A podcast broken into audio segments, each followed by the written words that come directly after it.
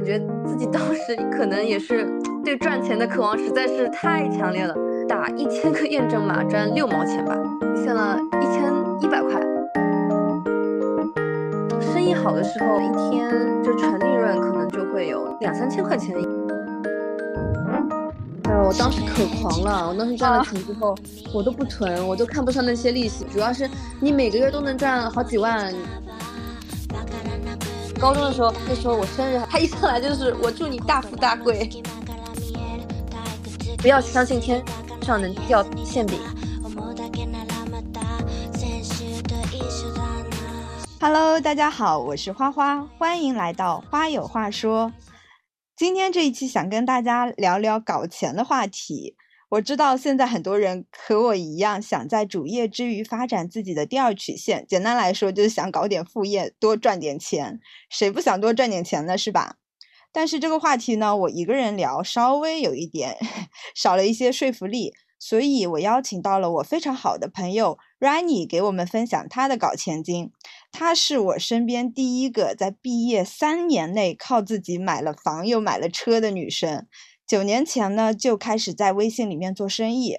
用互联网的语言来说，就是在九年前就开始做私域，真的非常厉害。而且我在他的带领下，大学的时候除了固定生活费以外，也是赚到了不少零花钱的。所以，Rainy 先给我们来打个招呼吧。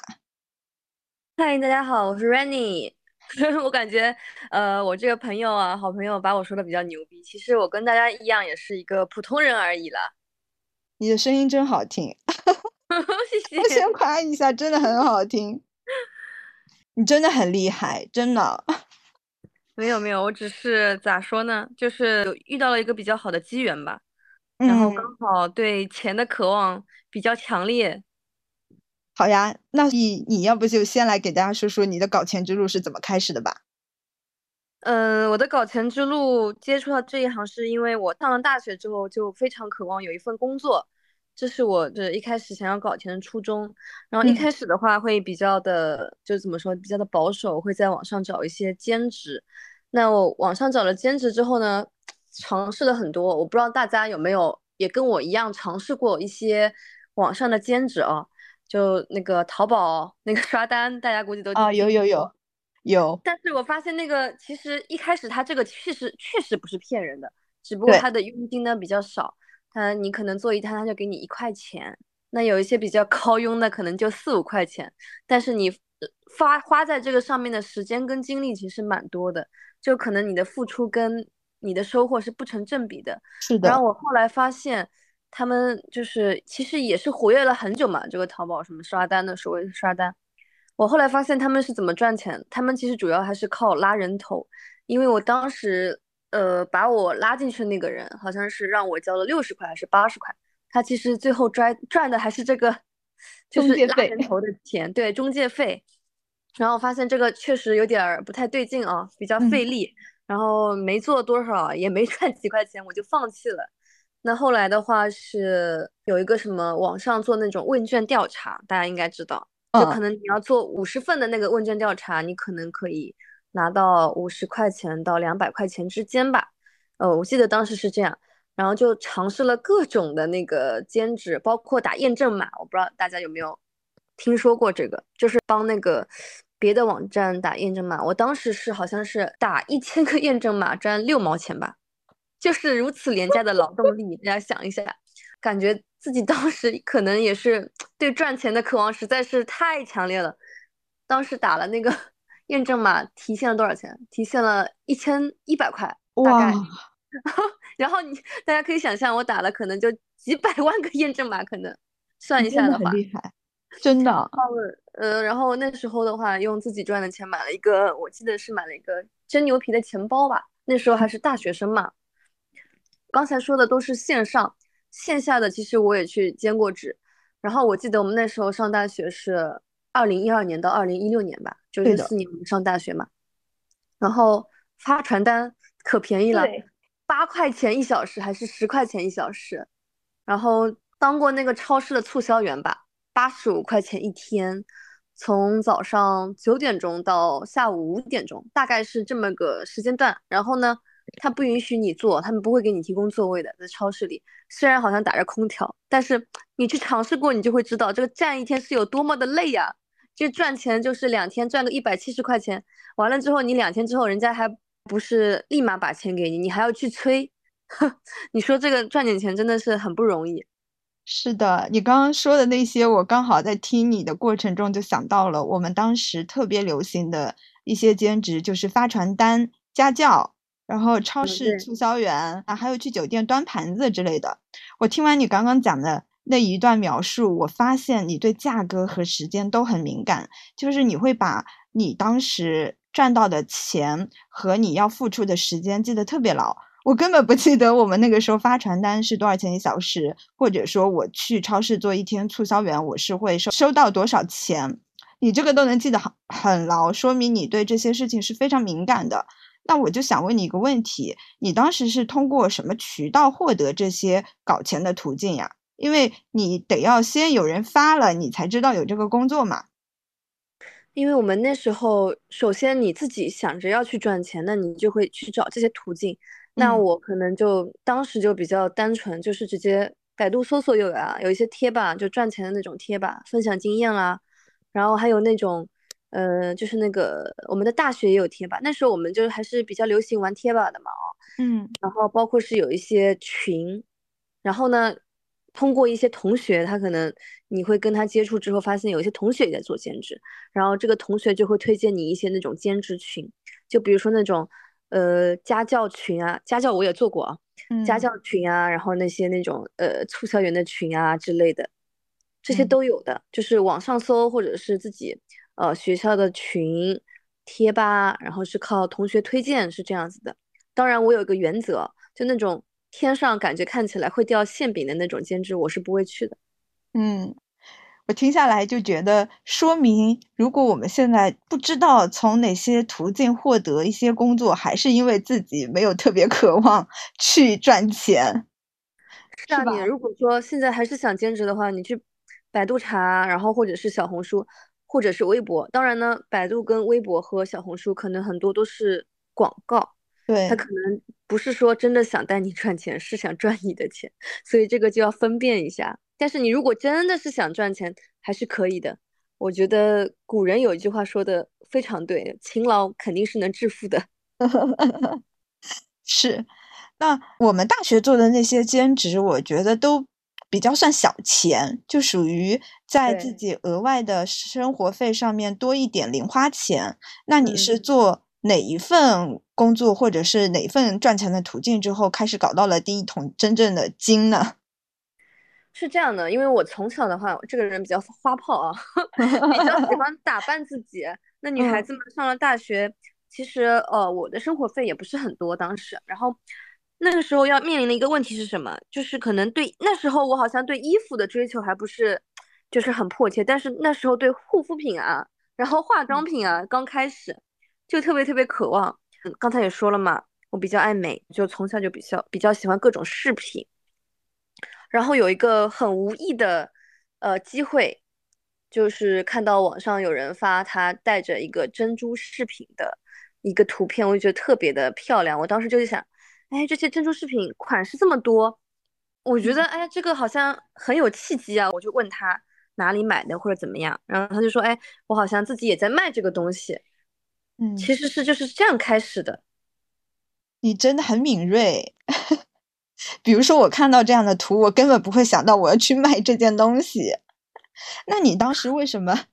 当时为什么你没有想过去做代购啊？因为我记得我们那个时候代购特别火，然后你选择的是珍珠这个赛道。哎，其实这个的话说起来没有什么大不了的。我没有去做代购，是因为我当时胆子小，因为就是囤货是吗？对，就是对，不想囤货，而且当时我觉得。代购，你要一个人出去飞，你要很敏锐的去，比如说那些我知道那时候比较火的是韩国免税店的嘛，去抢一些免税店。我觉得那个阵仗我知道，因为我当时大学的时候，我们不是也去过韩国嘛。对，我看那个阵仗之后，我就更加觉觉得我可能不太适合代购，因为早期的代购确实很赚钱，但是的话竞争也蛮激烈的，就是可能货到了我们去抢货，可能一个人要那个拿着七八袋的货，然后在异国他乡，然后人肉背货背过来。不过你现在让我想，我现在回想起来，我还是 后悔的，因为那时候赚赚代购的钱的话，确实很多人都是买了好几套房了，他不是只买了一套房，啊，对，是的，然后是的，当时积累下来的客户的话，其实一直现在的话，都是可以在那个维护的，我觉得还蛮好。嗯，那你当时做珍珠的时候是怎么来获取你这个货源？因为你说代购是要自己去飞，自己去囤货嘛。那做珍珠需不需要自己囤货，还是说我是可以冷启动，我是零成本就可以做起来这件事情？呃，是这样的，当时的话，其实那个时候我对珍珠的那个知识不是很了解。我当时是，呃，虽然说可能看起来好像就是挺一时兴起的，看起来好像执行力很强。其实当时我产生这个想法之后，首先我是做了很多珍珠的功课的，然后当时是我是确认我是喜欢珍珠这个东西，确实蛮好看的。就是挺挺符合我的审美的，然后当时我是问了一开始合作那个小伙伴，就是找到他，那我就问他这个利润是多少，我就直接这么问他的，因为我在做之前我肯定要知道这个利润大概是多少，嗯，他跟我说了之后，我觉得啊可以，然后我就问他，那我如果要卖，我应该去哪里找客户？他当时跟我推荐的是，就是说你如果要容易点的话，你可以从你自己的，因为那时候不是很很流行微商嘛。他说你可以从你的那个自己的朋友圈开始，然后我这个人呢脸皮又比较薄，我就跟他说，那我重新开一个号行不行？可不可以？他说可以，但是会比较难。嗯，那我当时他就给我指明了几个方向嘛。后来我是那个时候，呃，天涯大家还知道吧？嗯，天涯对，当时的客户是从天涯还有微博啊，甚至豆瓣啊一些找的客户。嗯嗯。然后那个时候，天涯已经快，虽然那时候快不行了，但是还是有很多真实的活跃用户的。然后那时候的微博呢，虽然广告也很多，但是还是就是大家的使用度啊，还是蛮高的。因为那个时候没有小红书和抖音，是的，就没有没有被那个短视频平台分走很多流量，大家那些网民也只能在这几个论坛上面游走嘛。嗯，当时就是一个个人肉去。呃，去加他们的就是微博，你可以经营一个自己的号，你可以在微博上面发一些美丽的珍珠视频嘛，然后你去给他们留言，留言之后，他们就会看到你这个款式，而且那时候确实我也做的早嘛，那感兴趣的他就直接加你微信了，就是这样一个个搜罗来的。是的，我因为我记得你也跟我说过，当时你就是一个个去微博留言，然后我记得那个时候微博底下经常还会有呃那种广告，就是。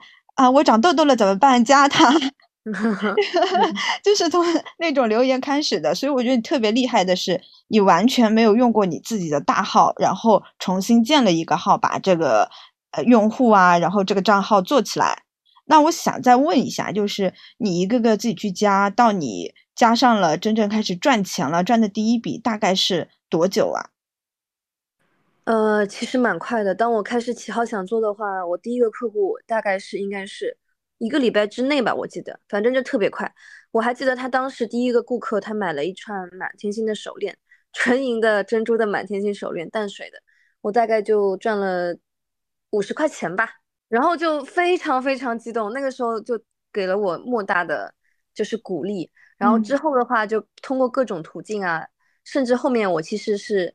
也是付出了一些广告费用，嗯，去那个就是让，就短时间可能会有真实的用户加我嘛，嗯，就是这样慢慢做起来的。然后做到后面的话，可能就生意好的时候，一天纯利润可能就会有那个两三千块钱，应该也是。我的天呐，因为那时候客户比较多，有时候忙起来连回消息都来不及嘛，嗯，然后那个时候我就自己去进货了。啊，对，哦，那我就继续想问这个问题，就是你是怎么来运营你这个号，以及你后面自己去跑这个诸暨那个地方去找货源，你后面是怎么做的？可以再展开讲一讲吗？其实找货源的话，其实当时是找了个熟人，因为我们大家都是江浙沪的人嘛。那你问一下，其实是有亲戚的亲戚或者是亲戚的朋友在诸暨那边的。我是一开始是找了，就是通过找朋，就是朋友。就是问了个靠谱的朋友，他就是诸暨山下湖那边的，然后就问他有没有靠谱一点的，就是因为我觉得做生意嘛，给你供货的店家，还有是无论是上游还是下游吧，我觉得人品还是挺重要的。嗯，那你万一要是找到对吧，人家要骗骗你的那种，一次充好的卖给你，你这那你这不是完了吗？对。然后当时就是通过朋友接触到，当时呃给我介绍了三个源头的那个供货商。嗯，当时我就看名字啊、名片啊，我就挑了一个，我其他两家我都没有。因为我这个人做事还蛮感性的嘛，你也知道的。然后我就选了一个我顺眼的，我就认准他，然后我就直接过去跟他谈。我就觉得啊，感觉这家人感觉人品还不错，就开始自己拿货了，是这样子。而且我就他从他们家拿货开始，我就别家就不去看了。其实我说实话，其实这个的话就是从生意人的角度来说，其实是不是很专业的？因为你如果作为一个生意人的话，你应该是利益最大化的。因为你应该去别的地方找一找，因为这家店没有的货，可能别家店有，嗯，甚至可能价格更好，嗯。但是当时我是觉得，为了就是避免，就花费自己多的那种精力，以及我是为了让彼此就是合作的关系更加的信任嘛，嗯，我就没有选择去找其他的供货商。对，嗯，我觉得你是个特别爽快的人，做生意就非常讲究缘分。是的，是的，我觉得做生意讲究缘分。嗯，其实因为后来在销售的时候，有一些我觉得其实跟我不是很对盘的顾客，那我不会让他感觉到不舒服，但是我可能在成交上面我就会比较随缘，呃，就可能不会像别人一样就很想促很想促成去促成每一单生意。是的，对。那那我想问问啊，就是以前你发朋友圈，我记得你都是自己编辑的，嗯，这个会跟。到别人那复制来有什么讲究吗？还有就是你一天有没有限制自己一定要发多少条朋友圈之类的？嗯，我那时候其实嗯没有这么多讲究，我是觉得你一天的朋友圈的条数你肯定是不能少于四条吧，差不多。嗯。然后文字为什么想自己去编辑？我是觉得你自己写出来的东西，你作为这个号主，你去经营它，你自己写出来的东西肯定是会有你自己的情感在里面的。嗯，这种情感，你的顾客是能感受到的。是的，会增加信任感，而且顾客对你也会更熟悉。其实我觉得做生意做到后面，大家是认你这个人，因为货可能他也能在别的地方找得到，但是他就是愿意到你那里买，这就是你的人格魅力。对，其实我觉得这个特别重要，特别特别重要，就是这一点，就是顾客是认准你这个人，而不是说你的东西。就是其实我哪一天我不卖不卖珍珠了，我卖其他买卖其他东西，他们也是会来购买的，因为他是相信你这个人，就熟悉你这个人了。我觉得这一点确实非常重要。嗯，你知道吗？我刚刚听完你整段的描述，我觉得我错过了好多赚钱的机会，就是我自己没有这么想，没有这么努力。你看，你说找身边的人挖那个货源嘛，我身边就有一个自己家里开珍珠厂的。嗯嗯，那你确实确实错过了。你好像以前跟我提过，然后就是说如果有需要的话，但是我那时候已经做出来做起来了，然后我就没有多问。对，甚至我记得我当时跟你做珍珠的时候，我也一点都不努力，我复制你的文案，我那时候我记得也是能赚个小几千呢。嗯，是的，是的，那个时候确实比较好做，因为那时候大家都觉得好像珍珠好像还挺老气的，其实不是。其实它是有很多好看的款式的，所以说这个时候大家对珍珠有误解的时候，刚好是就是最最好做珍珠的时候，不像现在，就是可能什么人都想分一杯羹嘛，哦，是鱼龙混杂的，是的。但是我觉得现在也还好，因为大家越来越能接受珍珠了，觉得它特别好看又很有气质。但 是你知道这三年的珍珠涨价涨了多少倍吗？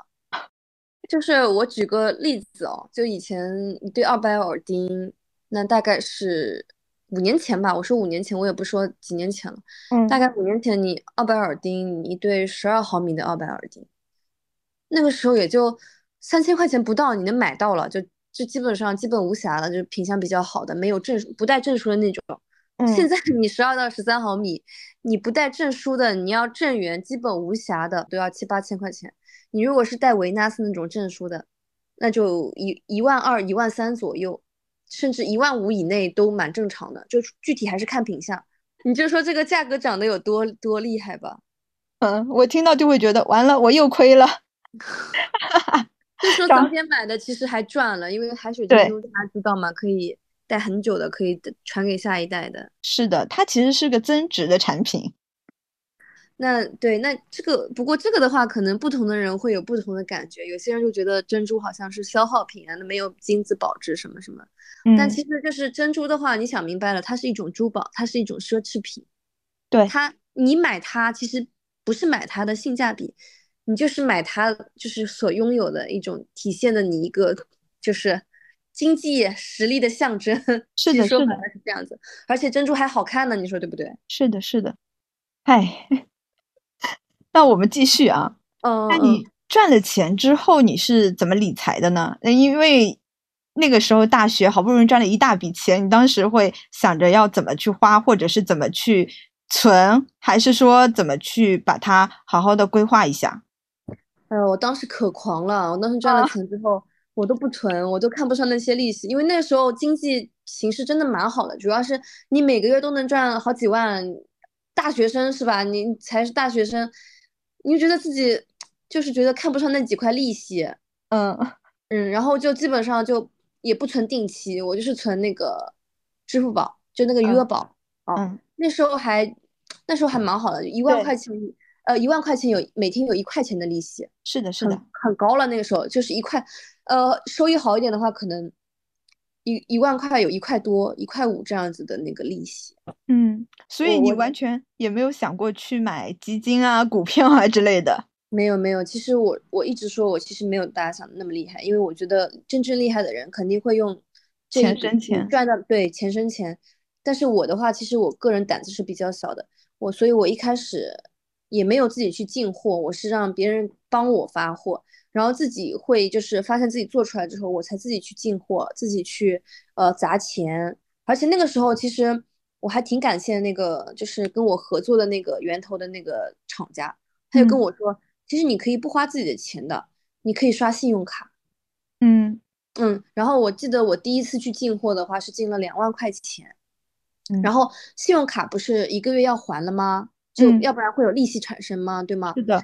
然后我那时候就跟自己说，我那个我最好是在一个月之内，就是回本，把这个钱先还上。后来我果然真的，我可能到了那个时候，第一笔我记得很清楚，我不到半个月，我就基本上把东西都卖，就是卖了很多，已经回本了。就是半个月之后，我全部赚的全部是我的利润，就等于说我根本就没有花自己的钱去进货。嗯，对，我觉得这个的话，就是这个告诉我，我觉得对我的消费观还是有点震撼的，因为那时候真的只是大学生，没有接触到过那么多，我会，我突然才发现，原来做生意可以不用本钱。是的，哎呀，就是从零开始套啊。对对对，就是零开始，这个就是零成本。那我知道有些人可能会胆子会比较小嘛，就怕自己亏或者怎么样。所以我其实我这个过程就完全没有这个亏的可能性都没有。是你就是完全能把这个本金赚回来。对对对，哎，你别说，你那个时候一个月能挣几万块钱，现在我们上班族一个月哪能挣几万块？现在不过现在确实那个副业的话比较卷啊，嗯嗯，形势确实都在变。对我想起一句话，就是赚钱真的要趁早。是的，就是越到后面就赚钱就越难。哎，你看大家现在对广告啊都麻木了，对吧？对，那所以就想问问你咯，就现在你觉得还有哪些是我们可以再去发展起来做副业的？其实我觉得现在做副业的难度确实比之前要难。为什么这么说呢？那些我之前说的，我说呃，就是付出可能很多，你的时间跟精力成本很高，嗯，回报很低的那种兼职，现在肯定是有的，而且肯定很多。但是很多人就是，特别是像我们这种，你可能大学生可能会愿意去做，因为他之前没有赚过钱，嗯。他对钱的渴望肯定是大于我们的，他们可能会愿意去做。但是如果说你已经大学毕业了，已经工作过了，你肯定是看不上这些副业的，因为这些副业你是一眼能看到头的。因为你会发现，你无论你多么的努力，你的时间跟精力是有限的，你在一定的时间里面，你能赚到的钱也是有限的，不仅是有限，而且是很少。所以我们那部分兼职你可以先扔掉了，那你现在最火的自媒体，你问题你一开始开始做抖音，你去做一个爆的视频，你可能自己也是不经意的，它火了，火了之后你可能再经营一下，比如说你这个人比较有特色，你去经营一下，可能可以固粉。但是现在不一样，现在是你可能好不容易爆了一个视频，你想把这个热度留住，其实是很难的。是的，而且爆款可遇不可求。对对对，是这样。然后包括小红书也是，小红书一开始做出来就是，特别是素人的话，它给你流量是很多的。你现在就是就是怎么说呢？现在就是流量很迷，就是你要写出怎样的标题或者怎么样。不过我觉得，我觉得小红书还是可以做的。我觉得现在，因为我又起了一个号，那嗯跟珍珠是完全不同的赛道。嗯具体是什么，我现在先不说了。然后嗯当时，嗯，现在的话，应该我那个号应该大概有一点九万个赞吧，嗯然嗯后粉丝是没多少，但是我是做过一段时间的，就是做了几条，确实会也会爆几条，那可能一千多个赞到三千多个赞不等，好几条都是这样。但是我为什么后来没有坚持下去呢？当时已经有人跟我说给我发合作要那个合作广告了，只不过嗯品牌太小，我没看上。所以我就不理他们的，因为我觉得你要做号的话，你不能急功近利。你要是一旦你现在接了一些小公司的，有一些大公司大品牌，他就看不上你了。嗯那后来后后来为什么就是这个号就现在是终止的状态，没有继续去发状态呢？是因为我其实是有点玻璃心的，因为小红书上面啥人都有啊，然后你发一个什么东西，然后就会有挑刺的，你就会觉得很不舒服，就可能就是做自媒体的话，就要想好，你要一条路走到黑的。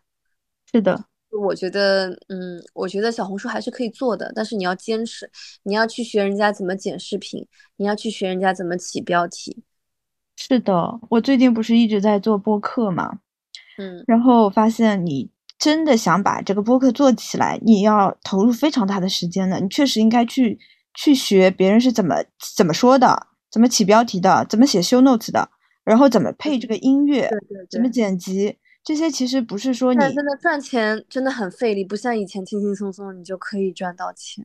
是的，是的，然后我觉得还有一点，我觉得可以去赚，就是如果说有一些人文笔比较好的话，那嗯你这个可能比较懂哦，就那种写手嘛，我觉得这种其实回报还可以，但是确实的话，相对来说它可能回报还是回报还是比较低。但是如果你能就是能找到一个固定的，就是你需要你供稿给他的，然后你们去谈这个价格，我觉得还可以。你知道吗？这个赛道太卷了，因嗯为有很多很多的大学生，他们也在嗯做这个。大嗯学生他就不介意你一篇文章给我多少钱，他反嗯，正就是二十块也可以。天呐，真的，小红书有些他们怎么感觉劳动力越来越廉价了？真的是这样。小红书他们有些有些可能不需要他们写，就直接发，但有些是需要写。但大学生很乐意一篇二十块钱，他能写。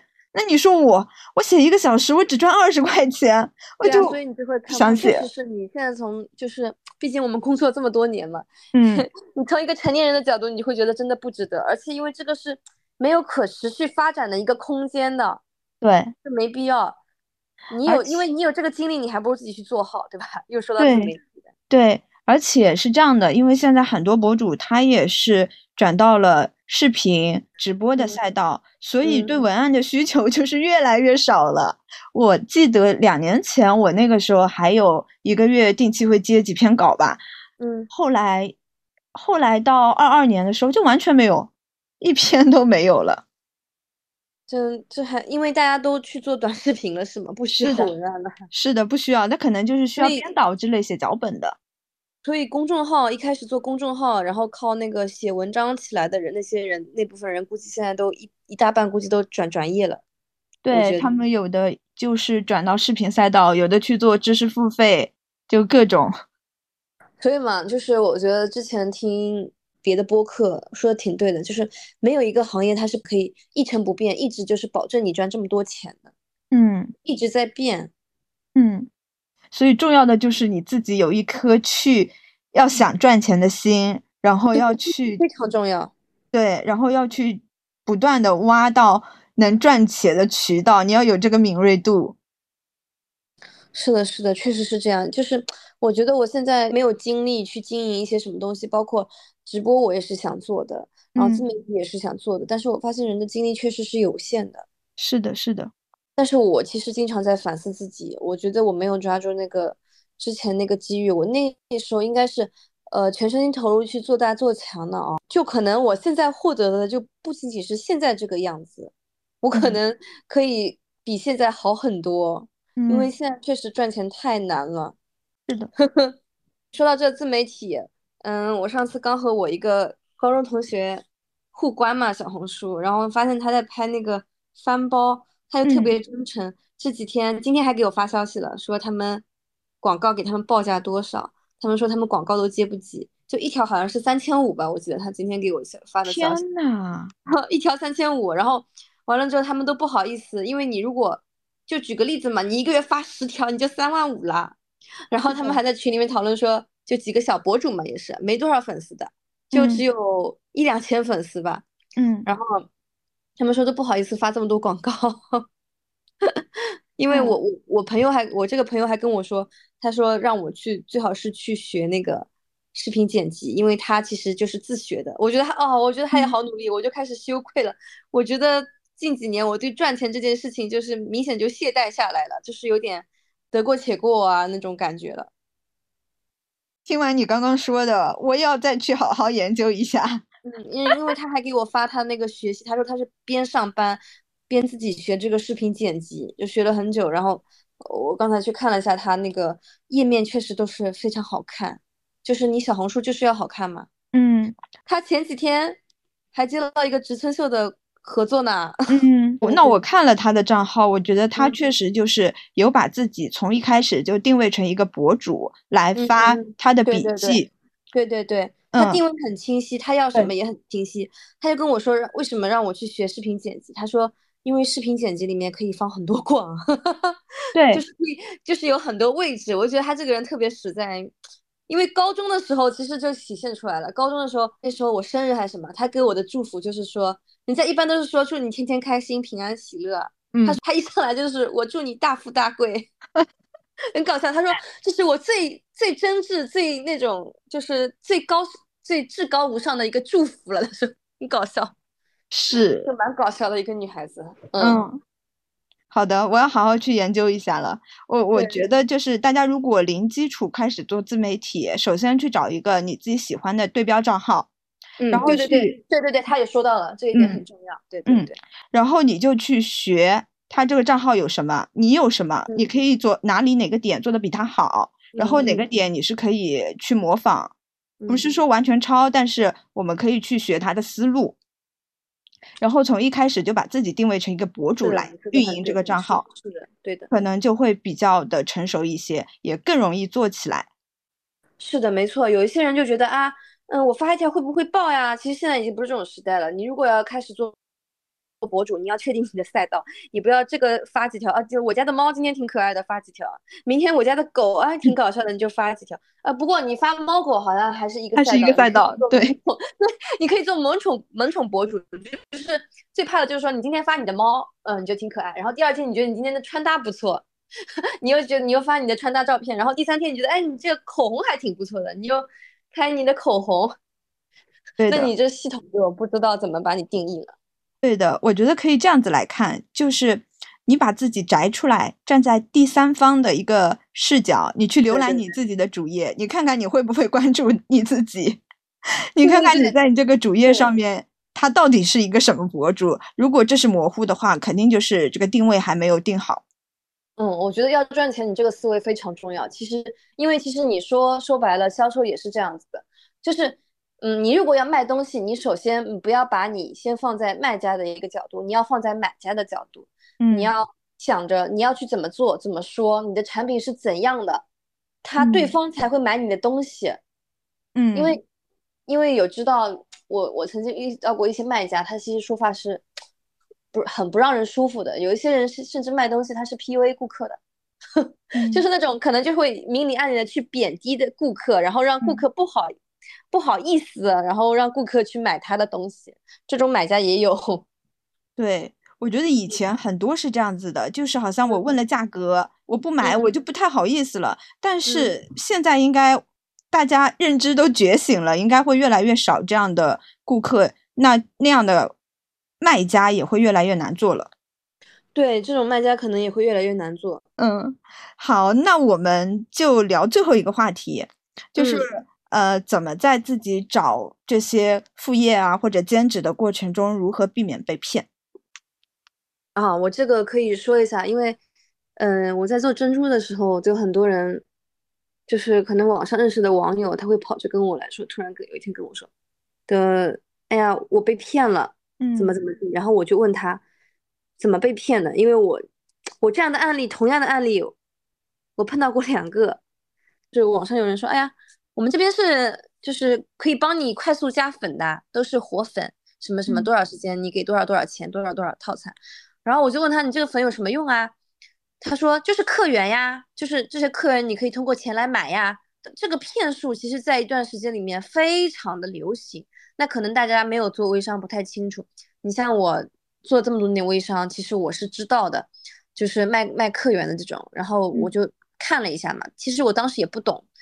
我看了一下，哎，这还有这么好的事情啊？几百块钱有套餐，六百八啊，三百八，一百个、两百个客户不一样的套餐。我就看他的朋友圈，嗯，然后我看他首先呢，就是他们肯定都是训练有素的呢，哈，然后发朋友圈都挺有格式的，然后就很多买买家反馈啊，说就是有一些微商说，啊，谢谢你啊，赚了多少多少钱，多少多少钱，这个时候呢，名侦探啊就上线了，就我我就看了一下，我就觉得他们对话好像是一个风格的，就我感觉应该是同一个人。在用大号跟小号在对话的，他们的说话习惯都是一样的，包括标点符号。因为我一开始其实我就不太信，为什么我不太信这个卖客源这个事情呢？因为我觉得掌握掌握客户就是掌握终端。那你如果真的有这么客源，你为什么要来卖呢？嗯，你其实可以自己买，是无论卖什么东西，你都已经发财了，你自己发财都来不及了，你还需要卖卖这种东西啊？是的，这个客户就是最重要的东西，因为。就话说回来嘛，因为这些客户是我一个一个去找的，所以我很清楚这个终端客户，这个就是精准客户，对一个买家来说是有多么的重要。是的，所以我觉得客源你是不可能买来的，你就算是通过客源买来的一些客户，那肯定也是低质量的。嗯，那你说，嗯，当然这个跟你的引流不一样，那有些人引流就是可能就是。嗯，出钱让小网红、小博主推荐你，然后引流来，这种这种不一样，因为他们这些人本身就带粉丝嘛，是不一样的。对。然后我觉得还有一个就是你不要就是想着天上能掉馅饼，因为你如果普通的那种网上的兼职，它的回报肯定是很低的，就是真实的肯定是很低的。就比如说我刚才说到的，你去做问卷调查，你做五十份，你可能就只有得到五十块钱、一百块钱，或者说你去淘宝刷单，你挣如果是。不是骗你的那种刷单，你一单就只能赚到一两块钱，你多的也就只有五六块，它的回报率就回报率就是很低，嗯，对吧？然后网上的兼职，呃，其实说白了，你想要收入高一点，就只有销售这条路，只有销售这条路。是的，那其实还有，那你还有高级一点的，但是我们一般人接触不到，是哪种呢？就是你做英文翻译啊，但是你这个一般我们做不了呀。嗯，要靠自己的知识去卖钱，对，然后或者是那种画图啊，设计师那种，对对对，对，你说这种也是比较专业的，一般人可能做不了，嗯，所以就不要相信。我觉得很多网络诈骗就是咋说呢？他我网络网络诈骗应该分两种吧，一个是吓唬你，嗯，然后第二种就是骗你有那种嘛，就是可以赚很多钱，嗯。对吧？就给你营造一个你好像已经有了这个账号能赚到多少钱的一个美好的假象，都都是骗子了，都是骗子。我觉得这种的话，他特别会容易骗那种，呃，有没有就是没有经验的大学生，还有那种就很多年为了照顾孩子，在家里面呃为家庭付出很多的，有一些那个宝妈，她可能很想赚一点钱嘛，在家里面，然后可能也存了一些钱，这么多年，就这这两类人其实很容易被骗的，嗯。嗯，然后我觉得就是你找兼职一定要记住一点，你就不要相信天上能掉馅饼，真的是的，是的，你说的这个太对了，就不要有侥幸心理。钱你不要有侥幸，你这样就真的就是，嗯，基本上你就要谨慎一点，就基本上不会被骗的。是的，就是如果钱那么好赚的话，大家都能发财了。是的，是的，就是说实话，就很简单的一点嘛。因为其实 我家里人，我爸爸就不是也蛮蛮搞笑的一个人，他就跟我说什么什么什么可以赚多少钱，我就会冷冷的跟他说，我说这么赚钱，他找他自己的朋友亲戚朋友发财都来不及，咋会想到你呢？我说，我都这么说的。对，因为我觉得我爸就很天真，我爸就属于那种感觉很容易被人家骗着走的那种，但是我就每每年都给他洗脑，我就说，哎，这个是新骗局啊，或者怎么样怎么样。嗯，好的好的，你讲了那么多，我真的我学到很多哎。就虽然，嗯，真的聊过吗？以前我只是跟着你转，但是我根本没有去细想这些东西。哎，就是自己不努力呗。哎呀，就是可能对钱的欲望不一样吧。但是我发现，就是嗯，我大学的时候能够自由，就是买护肤品自由的时候，真的很爽。是的，那时候大学的时候已经那种神仙水啊，然后那种健康水不是都挺贵的嘛，然后还有那种莱波尼，反正后来我就就感觉还真的蛮爽的。是的，是这就是一个对钱的渴望的作用吧。嗯，所以也希望大家听完之后多多去搞钱。是真的，就是想搞钱，你一定要执行力要强，你不要三天两头什么三天晒网两天打鱼的，这样不行。对我就属于这种，因为你你知道的，我跟你搞过珍珠，我也去卖过代购，嗯嗯嗯，我没有一个是坚持下来的。你就觉得啊，差不多就行了。对，没有，我甚至都没有觉得说它能让我发家致富，我只是好像觉得我随便在我现在基础上多几块零用钱而已。嗨，这个就是态度问题，就是感觉就是怎么说呢？就是嗯，花钱大家都会嘛，而且都喜欢花钱买东西，但是可能对每个人对钱的渴望确实可能不一样。嗯，是的，行吧。那如果大家喜欢的话，下次再邀请你返场教大家怎么挑珍珠不会被坑吧？因为我觉得我跟你卖珍珠的时候，我也学到了很多关于珍珠的知识。还蛮实用的。嗯，如果大家喜欢喜欢我来讲的话，可以有下一期。很喜欢，很喜欢。大家也在评论区多多留言，好吗？是的，是的，让我们看一下大家的想法。嗯，好的，那我们今天就聊到这里吧，我们下期再见，拜拜。拜。你也可以在小宇宙、QQ 音乐。苹果播客搜索“花有话说”找到我，感谢收听。